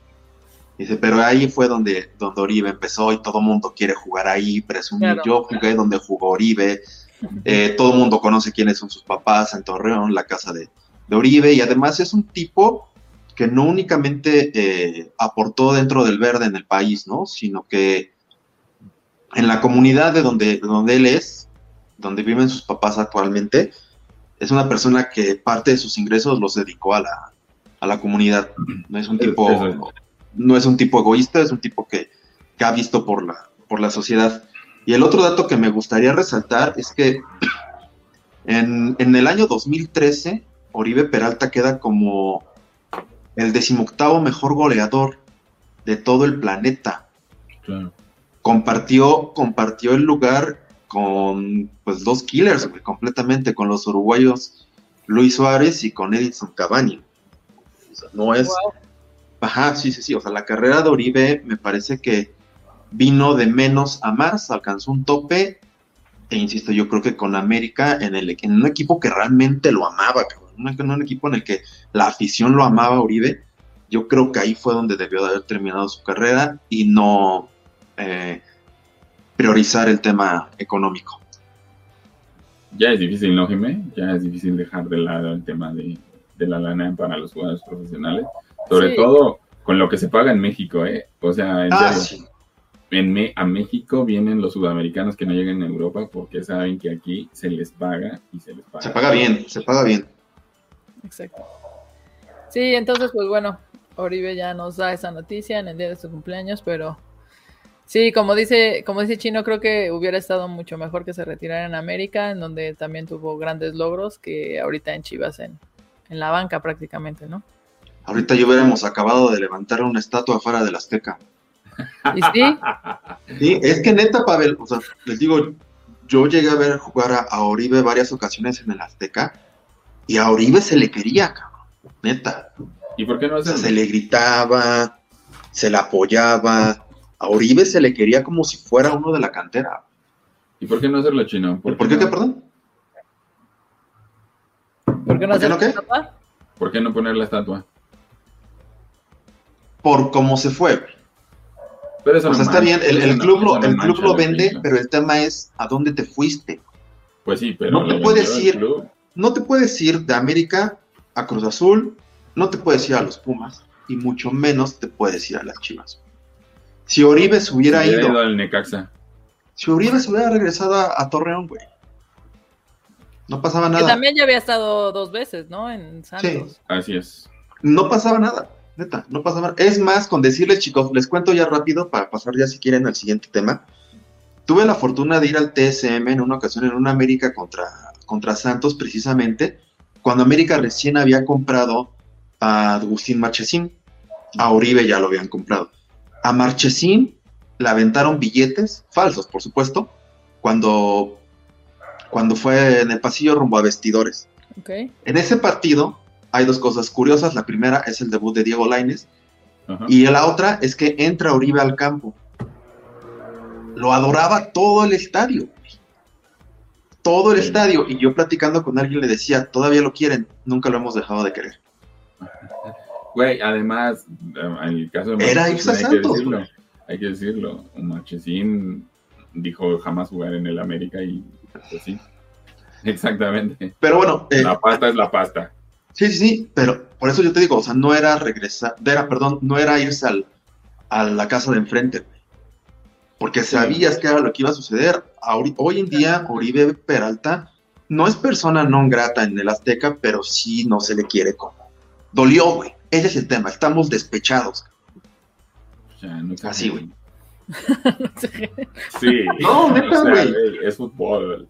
Luego, ¿por O sea, sí, es, fut- es fútbol, güey. Pero entendamos las pasiones. que- No, Jimé, Sí, pero. no, claro. No, güey. sí. no, El chino ahorita ya viene enojado conmigo. sí. Sáquenla de la transmisión. Ya. Es persona non grata en el Azteca, Jimé. sí, ella es persona non grata en el Azteca. No, no es cierto. No, pero mira, agradecer, agradecer a Oribe todo lo que hizo por el fútbol mexicano. Y, y desde esta arroba, pues agradecer a Oribe por todo lo que hizo en el América, ¿no? la neta. Sí, sí, Claro. sí, creo. Creo que incluso siendo el Santos Laguna este, su equipo más exitoso, eh, bueno, no, el equipo de sus amores eh, es realmente el América al que le dan lo mejor de su carrera, eh, Oribe Peralta. Definitivo. Jugador con 77 asistencias, con habilidades no exactamente de 9, podía este, ser un, un- un asistidor, alguien que repartiera juego, y no necesitó estar en Europa, ¿no? Oribe Peralta su valía no la, no la tuvo que demostrar eh, de- en el viejo continente. Entonces, pues se retira uno de los grandes del fútbol mexicano. E insisto en esto, Oribe Peralta tiene que ser recordado por encima de lo que hizo con el América, por encima de lo que hizo con el Santos Laguna. Eh, su breve estadía en Chiapas, su León y Monterrey, que no cuentan. Y Morelia, debutó en Morelia. de su Debutó en padre, Morelia, justo. su, su palmarés y Morelia que lo debuta. Oribe Peralta tiene que ser recordado por quien le dio un título reconocido a nivel mundial, no de FIFA, porque recordemos que es del COI, este, pero si hay dos grandes logros como futbolista para representar una nación es o en la Copa del Mundo o la medalla de oro. Oribe Peralta nos dio el máximo logro del fútbol mexicano la medalla de oro en Londres, Es correcto. Así es. ¿no? Entonces, pues, sale Oribe, que esperamos tenerte por aquí pronto. Te vamos a invitar. Güey, hemos estado, hablando, hemos estado hablando puras linduras de Oribe. ¿Por qué no Exactamente. vendría, güey? que vengan con nosotros. Este, que la gente nos ayude a compartir este video para que Oribe Peralta Para que Oribe venga a platicarnos tantito, ¿no? y nos diga, pues, oiga, ¿por qué te fuiste a la chiva? No, ya. Este. ¿Y por qué hiciste comerciales de sabritas con un Ferrari en la Ciudad de México con tanto H y tanto tope? Pero bueno, no, no es cierto. Este, pues vamos a darle a lo que sigue, amigos. A ver, Chino, te Yo- concedo los controles de esta conversación. Pues sí, vamos a pasarnos. Ya habíamos hablado al inicio del programa o de este episodio sobre lo acontecido hoy a partir de la una de la tarde allá en Arabia Saudita, mano. Se enfrentaron el... Saudita, güey. Ya sé, güey, o sea. Por ahí se han hecho varios cuestionamientos, incluso jugadores de, de los mismos equipos que, que juegan la Supercopa de España les preguntan por qué es. güey. Es que tampoco hay que ser un genio, exacto. Exactamente. O sea, y además me parece a mí hasta preguntas tontas, cabrón, a los, al- a los futbolistas y preguntas tontas a quien no se las debes de hacer, güey. Pues que el futbolista, ¿qué te va a decir? Sí, pues yo, Yo qué sé, que güey, pues a mí me trajeron, cabrón. Yo tengo que, yo tengo contrato y tengo que jugar, güey, y ya. Exacto. Pero bueno, eh, se jugó la Supercopa, la semifinal, la primera semifinal de la Supercopa de España en este formato que ya lleva tres ediciones, en el que entran cuatro equipos a, jugar la, competición, lo cual me parece, pues, más allá del tema eh, económico, me parece un error porque ¿Por qué? Le das cabida a dos equipos mediocres. Que no, que no ganaron nada, güey. O sea, el, el perdón, discúlpenme, pero el Athletic de Bilbao y el Real Madrid no ganaron nada la temporada pasada. ¿Por qué tendrían que jugar la Supercopa, no? El. Fútbol Club Barcelona ganó la Copa del Rey, ellos tienen derecho a jugar la, la Supercopa. Y el Atlético de Madrid ganó la liga, como la ganó, pero la ganó. Entonces, eh, tiene su derecho, ¿no? Como sucede en todas las ligas europeas. Acá la Liga Española decide incluir a, a estos dos equipos por tema de, de puntos y de, y de haber sido el Athletic de Bilbao o el Athletic Club el equipo que quedó en segundo lugar en la, en, en la Copa del Rey. Pues bueno, les dan la opción de jugar la Supercopa de España, la llevan a otro país para meterse pues muchísima lana, ¿no?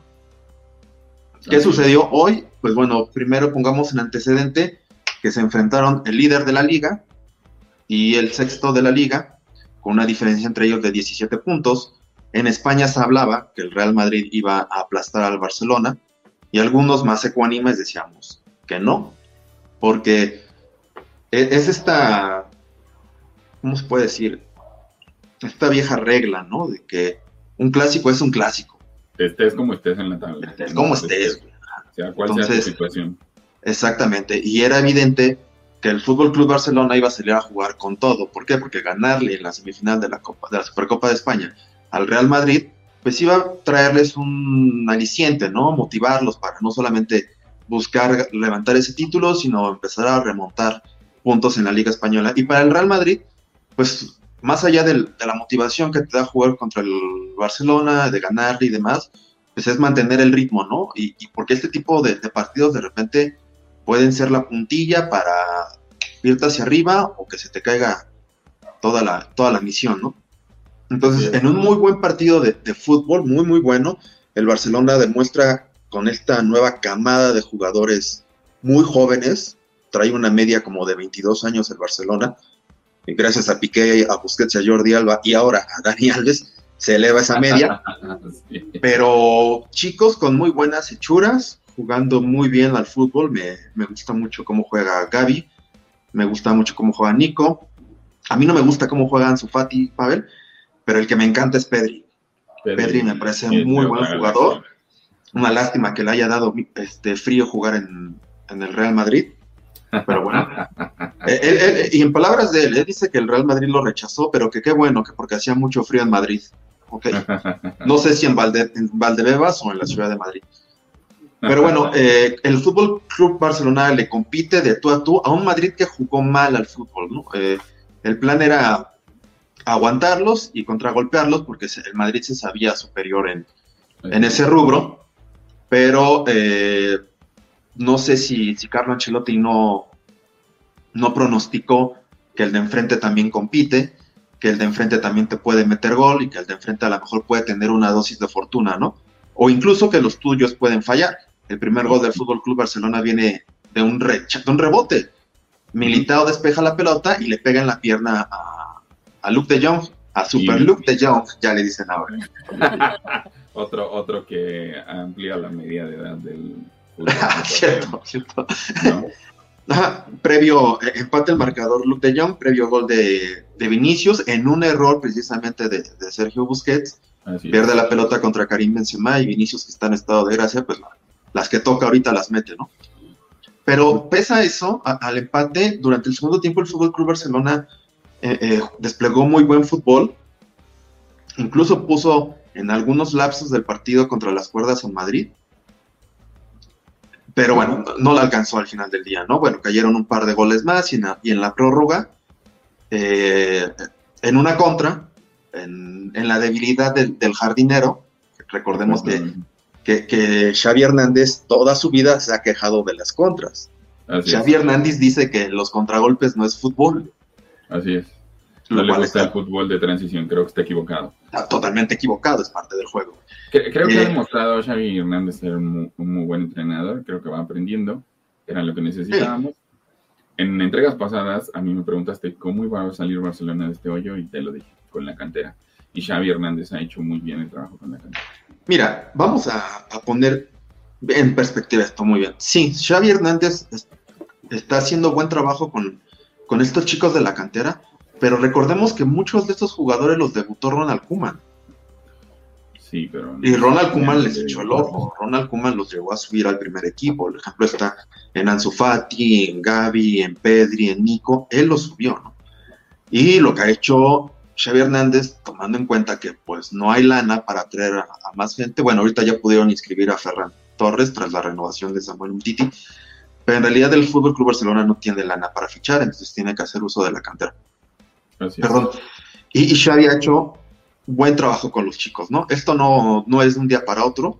Yo creo que estos jugadores ya van a estar compitiendo al máximo nivel o de tú a tú contra equipos como el Real Madrid, eh, el, el Bayern o, o algún otro de estos nuevos ricos. Y en la un par de temporadas. Europa League. Ah, bueno, güey, pero- o sea, con lo demostrado hoy, con lo demostrado hoy, yo creo que el Fútbol Club Barcelona puede, puede ganar la Europa League. Ahora, ¿cuál es lo, lo otro que está pasando con Xavi Hernández? Y hay que ser bien, bien honestos, para te lo digo. El fútbol español ahorita está en una crisis de arbitraje terrible, güey. Terrible, cabrón. Yo, neta, güey, he visto mejores arbitrajes en las canchas de fútbol 7 que están acá arriba. Neta, güey. Neta, te lo digo. O sea, la verdad es que el arbitraje que vemos en la Liga Española semana a semana es nefasto, güey. Y, el tema es que no se ve mejora, güey. Cada vez es peor.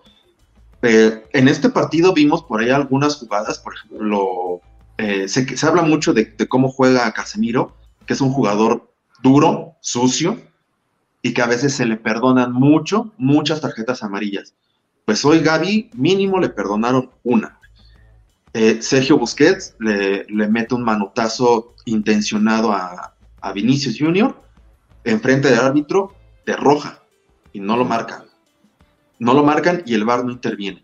Y, y la jornada pasada nos encontramos con error tras error tras error, no solamente en los juegos de los grandes, ¿no? Yo creo que los equipos grandes, lo que es el, el Fútbol Club Barcelona, el Real Madrid, el Atlético de Madrid, son equipos que no deberían de quejarse por el arbitraje, ¿no? ¿Por qué? Porque sabemos bien que en todas las ligas, al equipo más poderoso, siempre Sí. se le ayuda.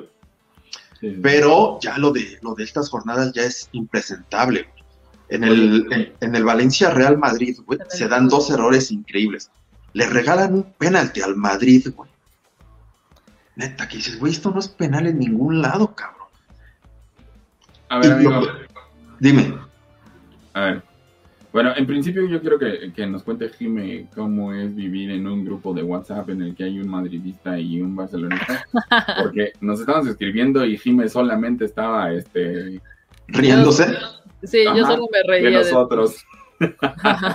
de nosotros. No, ¿tú cómo viste el partido, Jime? Y porfa, pues introduciendo lo que nos dice el chino del arbitraje. Yo, yo tengo una entrada de terror aquí en la memoria de este, en el Osasuna Athletic, que no sé si se acuerdan de este Chimi Ávila, como prácticamente le quiere romper. Ah, este, ya, sí, sí, sí. ¿no? Este, está este, criminal, pero dinos, Jimé, ¿cómo, ¿cómo viste el partido y pues cómo ves tú este contexto de... El, el partido en sí no lo vi, fui siguiendo un poquito ahí el justo lo que decías el minuto a minuto en, en Google y lo que ustedes iban reportando en el, en el grupo. Entonces, era, era lo que, era lo que me daba una idea de cómo iba esto. Pero respecto a lo que comenta Chino del arbitraje, sí, o sea, está, está muy fuerte esa crisis que están teniendo ahorita ahí en España específicamente. Justo eh, del partido del Valencia vi por ahí un tuit que pone el equipo de. Valencia en donde pone lo de los robos en Madrid empieza a ser algo repetitivo y arroba a la casa de papel. Sí, sí, sí. Hombre, Entonces, ah, Y todavía Piqué le pone la cereza y dice, no digan alto porque los pueden sancionar, ¿no? Entonces ahí ya empieza a, a expresarse la molestia, ¿no? Del Valencia, como dices, marcando todo a favor del Madrid. Híjole. pero sa- ¿sabes qué, qué pasa ahí, Jimé? Bueno, yo, yo resalto dos cosas de ese, de ese tweet que pone el Valencia. El primero me parece lamentable que un equipo salga a, a escribir eso, porque está acusando directamente a la liga, bueno, al árbitro, ¿no? Que está robando ese partido, ¿no? Y al Valencia se le olvida que 10 minutos antes de que pusieran ellos ese tweet, 20 minutos antes de que ellos pusieran ese tweet, no le marcaron un penalti al Madrid por mano en el área del, del Valencia. Ujú. Exacto. ¿Ok? Esa es una. Y, y está mal porque pones en duda la competición en la cual tú participas. Y Sí, está mal. Sí, claro. Eh, No. eh, y pones eh, en duda lo que hacen tus compañeros de profesión, etcétera, etcétera. Lo de Piqué, pues bueno, defiende mejor él en Twitter al Barcelona que lo que defiende en la cancha, la verdad. Es Y- real, y- Es es, real. real, es real. es real, es real. es real. Eso, y, y lo único que demuestra a Piqué es que quería desviar la atención y se le olvida que juega en el Fútbol Club Barcelona, uno de los equipos más beneficiados por el arbitraje en España. El Y Fútbol en- Club Barcelona Y en, y en Europa, amigo. O sea, hay en que Exacto. Europa. recordar, hay que Sí, recordar sí, el bueno. iniestazo es producto de una mano que no se marca en... ¿Una? en- en- en- ¿Una? Por, por lo menos es... A ver, a ver, ¡Una! pon atención chino. Ese gol de Iniesta es producto de una mano que no se marca en el área del Barcelona, este, en ese Chelsea contra Barcelona. A Chino Eh, le El va a dar robo algo. de Stanford Bridge, güey. Sí, en Stamford Bridge sufrió muchísimo el Chelsea. Dime, eh, eh, estamos Lo viviendo gri- historia, ¿eh? Lo Esta es la igual. primera lo vez, que- que- esta es la primera vez que Pavel reconoce No, no, no, siempre lo algo sobre el robo de Stanford Bridge. Siempre lo Nunca lo ha reconocido. No, para nada, para nada. Estás equivocado. Bueno, contigo, Ah, ¿cómo? con- contigo para debatir puedo decir lo que sea, pero, pero no. Los, los, Bueno, los pero aquí ya quedó tenemos- grabado. Sí, Ya sí, quedó no, grabado. conocer Que, que ese tema fue, fue un robo realmente. Bueno, está el robo de Stanford Bridge, está la famosa remontada contra el PSG, y así miles de ejemplos. Eh, De hecho, se ha ese sí- llegado a ese sí decir- era penal. Ese sí era penal contra mi Luisito ¿Cuál? Suárez. Contra mi Luisito Suárez. Y perdóname, Mi Perdóname. Luisito Suárez. Luisito Suárez. No, bueno. que- que- que- Y me vas a decir que Mascherano no debe, hacer- no debió haber sido expulsado después de que casi le parten dos el tobillo a Ángel Di María. Bueno, es que el fideo es el fideo y pues el fideo cae mal, güey, la neta. Entonces, pues, lo siento. Lo No siento. quiero- la verdad no quería tomar partido, pero sí cae mal. Ya ves, Es que, ¿cómo te pones a decir? No, no, no. O sea, ¿cómo te pones a decir que, que un árbitro está beneficiando a otro equipo cuando tu equipo ha sido beneficiado N cantidad de veces? Esta Sí, misma temporada sabe. para el- el- sí, se bueno, sabe, exacto. Se eh, sabe. Eso, El eso fútbol- es- mira, en España incluso se ha, se ha llegado a decir que el los beneficios al Barcelona esta temporada, los beneficios arbitrajes, ha sido porque buscan que el Fútbol Club Barcelona siga compitiendo en la liga. Porque de no ser así, o sea, si el Fútbol Club Barcelona queda fuera hasta de la Conference League, güey, son ingresos menores para la liga. Sí, y eso en todos lados se cuida. O sea, las ligas no van a permitir que los equipos que les generan dinero por su representación mediática, por ejemplo, hay que decirlo, la liga, ¿cómo no lo vamos a entender? Si la liga, en el partido más visto a nivel mundial, el Real Madrid contra Barcelona es el partido de cualquier deporte más visto en el mundo. Pues ¿por qué se lo llevan a, a este, la Supercopa? Se la llevan a, a otros países. La liga se justifica que hay una internacionalización de la liga. Yo desde mi perspectiva le diría, pues dejen de hiperlact- hiperlactar, porque la realidad es que no necesitan llevárselo. O sea, no, No. necesitan llevarse ese Para partido. nada. El partido de Boca Juniors contra River Plate fue de los más vistos porque se llevó a cabo en el Santiago Bernabéu.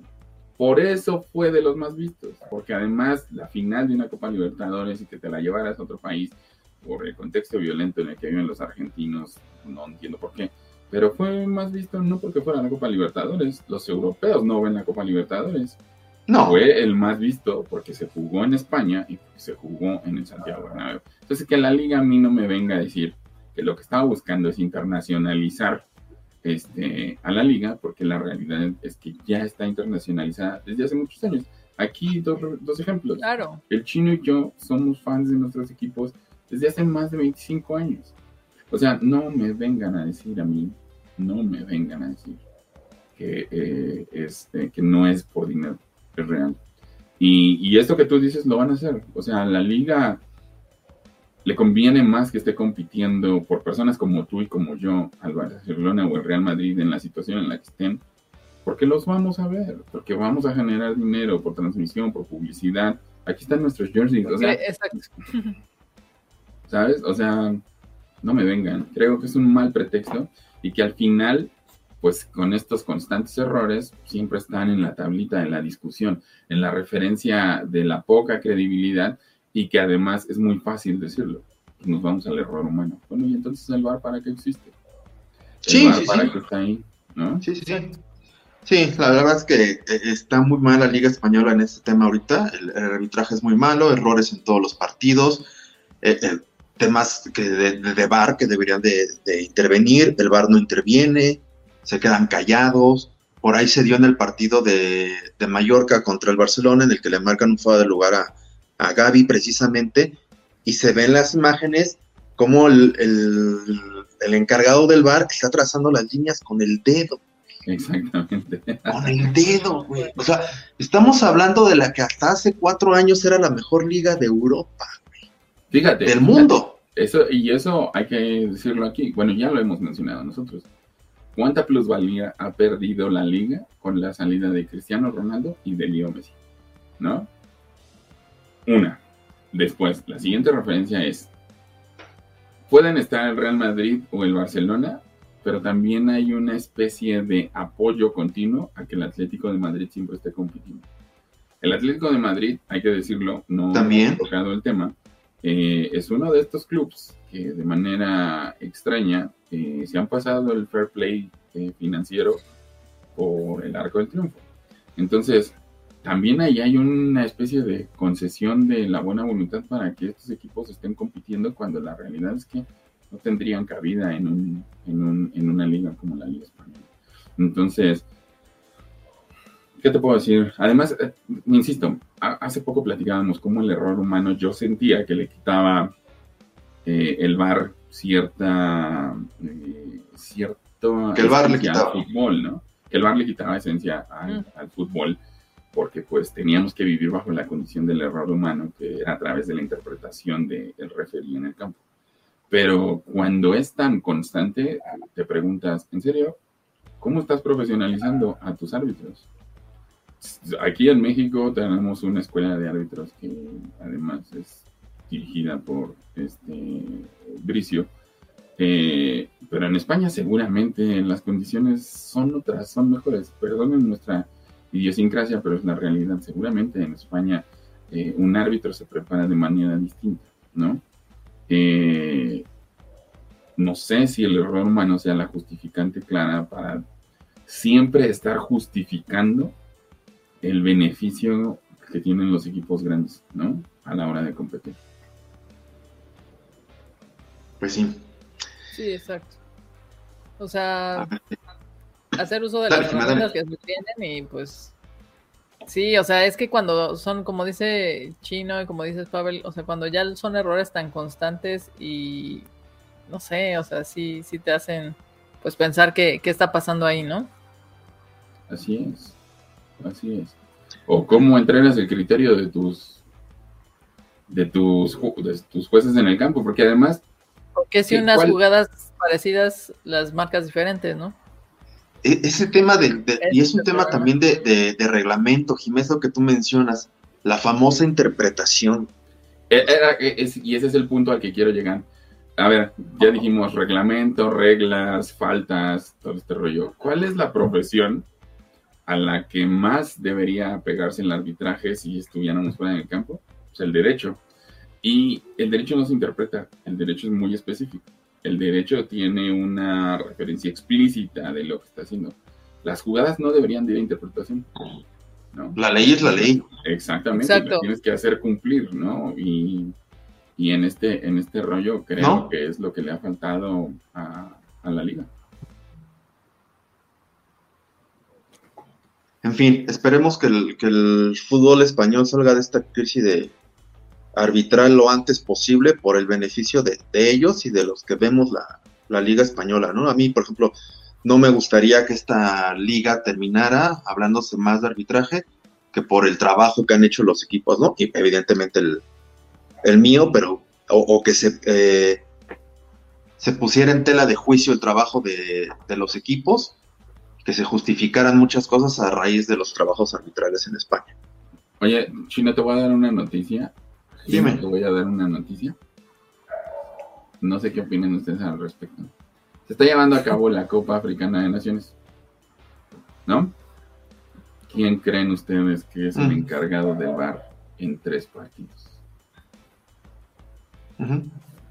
Fernando Guerrero, el cantante. Árbitro mexicano que se ha caracterizado por ser un espectáculo dentro del campo.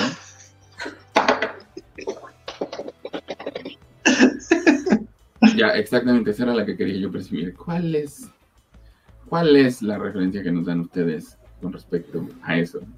Fíjate, en un, en un torneo internacional que es a lo que voy, hay que decirlo no tan mediático, nadie está hablando en la Copa Africana de Naciones, y hay muy buenos jugadores en la Copa Africana de Naciones, ¿no? Ahí está Sadio Sané dando la cara este, en, la Copa Africana y, y- y yendo a jugar, este, eh, Sadio Mané, perdón, a el Senegales, que está dando la cara por el, el Liverpool en la, en la Copa Africana, este, pues no sé si haya, no sé si la, la FIFA verá los partidos de México o los arbitrajes como para que digan, ah, vamos a invitar a este güey".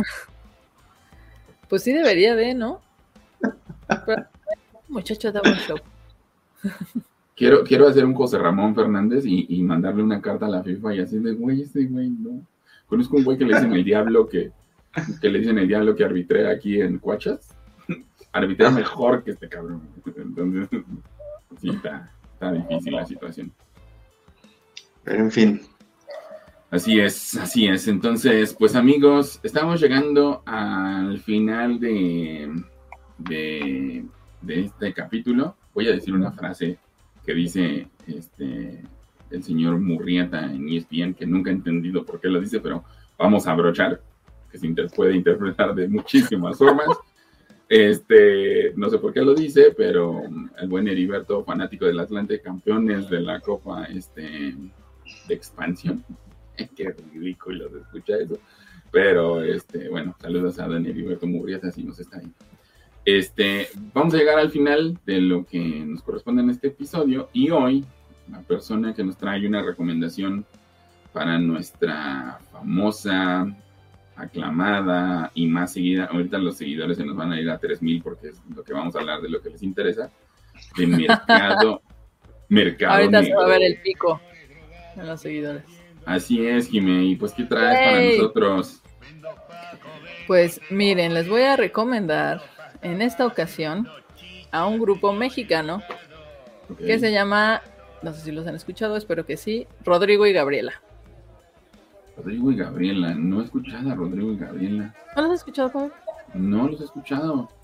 Bueno, Qué mala onda soy. Bueno, estos muchachos, déjame decirte, son oriundos de la Ciudad de México. Y ellos tenían aquí una banda de eh, metal, de thrash metal, si no me equivoco. Entonces, aquí no les fue nada bien. Se fueron a Europa, específicamente a Dublín, donde empezaron a tocar en diferentes pubs, pero ya de este se dedicaron más como pues sí a covers y todo, pero ellos son ellos son guitarristas los dos. Entonces, ahorita pues realmente lo único, o sea, tocan guitarra, guitarra acústica. Y es pues es rock, es como folk, entonces hacen ahí un- un- una mezcla bastante interesante, bueno, un ritmo- unos ritmos bastante interesantes. Tienen ya, creo que si no me equivoco, como seis discos Desde 2006 están activos, en 2006 editan su primer, su primer disco. Y pues son unos guitarristas bastante talentosos, han colaborado incluso con, eh, este, ay, ¿cómo se llama? Rock Trujillo, el de... Ah, Robert Trujillo, de Metallica. De Metallica, justamente. Ellos son super fans de Metallica, de hecho han colaborado con él, ahí haciendo un cover de, de, rolas de Metallica. Este, han hecho ah, también de, sí, de Stairway to Heaven también, han participado en, en, algunos, en algunos soundtracks, colaborado con Hans Zimmer también, entonces los muchachos han, han, lo han hecho muy bien. Obviamente ah, empezaron a triunfar, empezaron a triunfar mucho en Europa, en Estados Unidos. Aquí no eran tan conocidos, pero ya tienen un rato en los cuales ya están siendo más reconocidos aquí también en México. Son muy talentosos, échenle hay un vistacito en, en YouTube. Les puedo recomendar Hanuman para que empiecen, así se llama la rola. Este, y de ahí síganse a lo que, a lo que les gusta, les va, les va, les va a gustar. tienen un, proyecto muy, muy, muy llamativo. Oye, está, está súper chingón porque eh, es una es una recomendación fuera del mainstream, por lo menos para nosotros. Y sobre todo que tenga tanta, pues tanto contenido y que lo hayamos dejado de lado. Entiendo por qué se fueron, ¿no? O sea, nosotros no los conocemos. Pero, este, órale, pues es una buena recomendación para, para, la gente que nos escucha, para nosotros mismos. Además, sorprenden los datos, ¿no? De las colaboraciones que han llevado a cabo. Este, estos featurings que además no vemos. A ver si le podemos dedicar a este, eh, en este, uno de nuestros episodios, un programa a la conmemoración de los, no me acuerdo cuántos años del Black Album de Metallica, para que hablemos de los covers que salen en esa, no sé cómo decirlo, porque a mí no me gustó, pero pues tenemos a gente de la calidad de este, Hash o J Balvin haciendo covers de, de, soundtracks del Black Album de Metallica, que dentro de los cánones de lo que es de la música en metal, no sé si sea lo correcto, creo que musicalmente está bien hecho, pero para nosotros que somos rockeros metaleros, pues no sé si nos cayó tan bien que se ultrajara así uno de los álbums más más reconocidos e, e, icónicos del rock, este, por lo, por lo menos de las últimas tres décadas. Entonces, este, a ver si luego lo platicamos. Pero oye, qué chido, Rodrigo y Gabriela están en, los podemos encontrar en las plataformas, supongo. Y, Así es. Me parece que su arroba es rodgap en, en las redes sociales. Ok por ahí búsquenla, pero la verdad es que tienen muy buenas, muy buenas rolas. Todo es guitarra, nada más. Entonces hacen, la verdad es que muy, muy, muy, muy interesante el proyecto. Está bastante bueno. Qué bueno, qué bueno, Jimmy. Muchísimas gracias por la recomendación. Avisarles, amigos, se viene el nuevo disco de Muse. No, no, no, todavía no, amigo, todavía no. Llámelo. Pero es, pero es en este año, es 2022. Pues mira, de, por lo pronto, mañana eh, sale su nuevo single, Once and Down.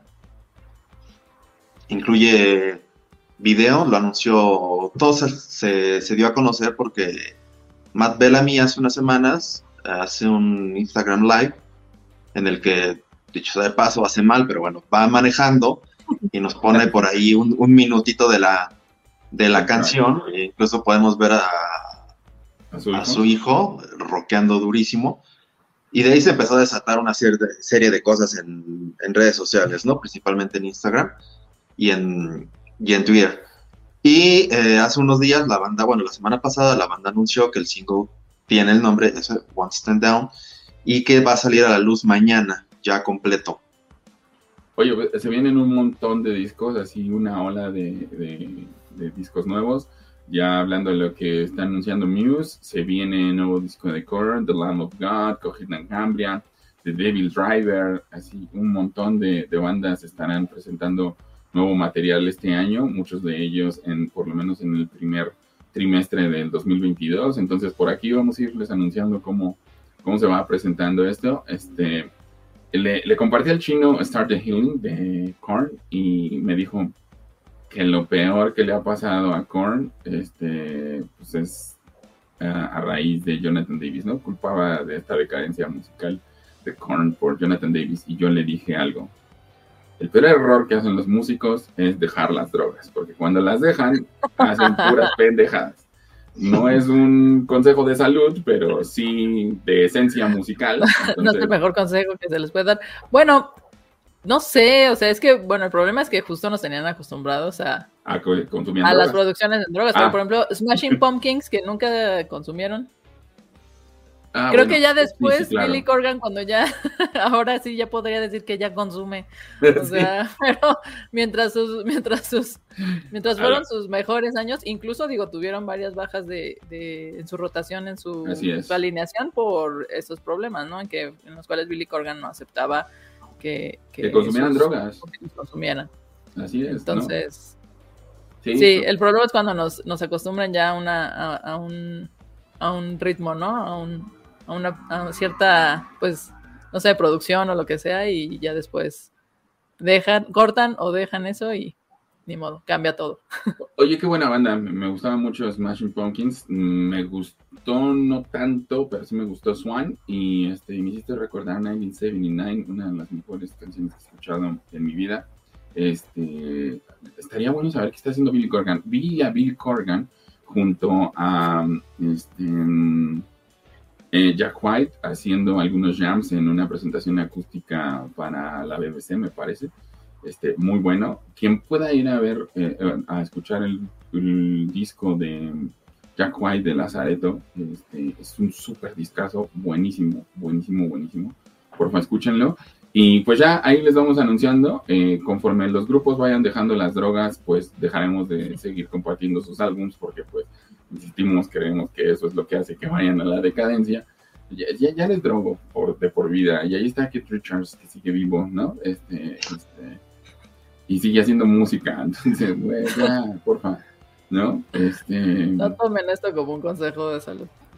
sí, sí, sí. O sea, mira, imagínate, Jonathan Davis en sus ondas de que, pues, está sanando, ¿no? Del consumo de drogas.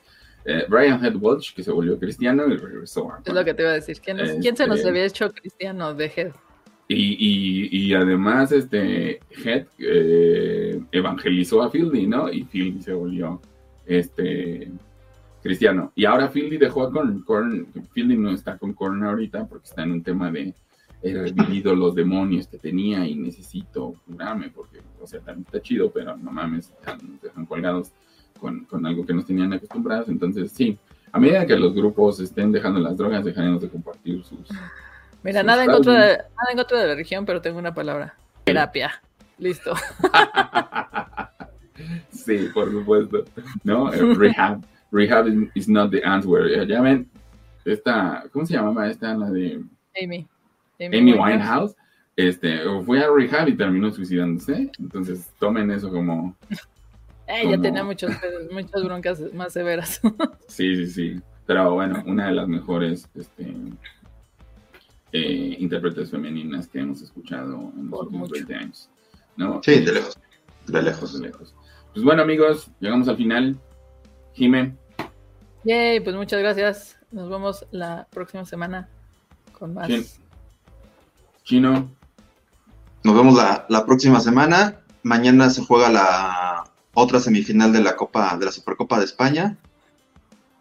Y seguramente el Real Madrid estará jugando contra el Atlético de Madrid. Una nueva final. Chan, una chan, nueva chan. final. Este, ahorita están jugando Tigres contra Santos. Este va ganando el Santos 1-0. Entonces vamos a ver con qué pretexto nos sale Miguel Herrera. eh, y ya se los platicamos la próxima semana. Chino, Perfecto. Jime, un abrazo, muchas gracias. Nos vemos la próxima semana. Muchas amigos. gracias. Nos vemos. Y vayan por su giveaway, acuérdense, son unas tazas y aparte Hecho. Chino y yo. Nos cuentan qué les parece el nuevo sencillo de Muse. y nos cuentan qué les parece el nuevo sencillo de Muse. Este, Jimmy y yo también ahí apostando, Chino y yo Para el apostando, este, para saber que, quién, quién va a regalar las tazas y los vasos. Este, vayan al giveaway, estamos regalando dos tazas, una blanca y una negra, entonces este, participen. La idea es que nos sigan, acuérdense. Sigan en todas nuestras redes sociales, pero que nos sigan aquí, ¿vale? Este, les mandamos un abrazo y nos vemos la próxima semana, amigos.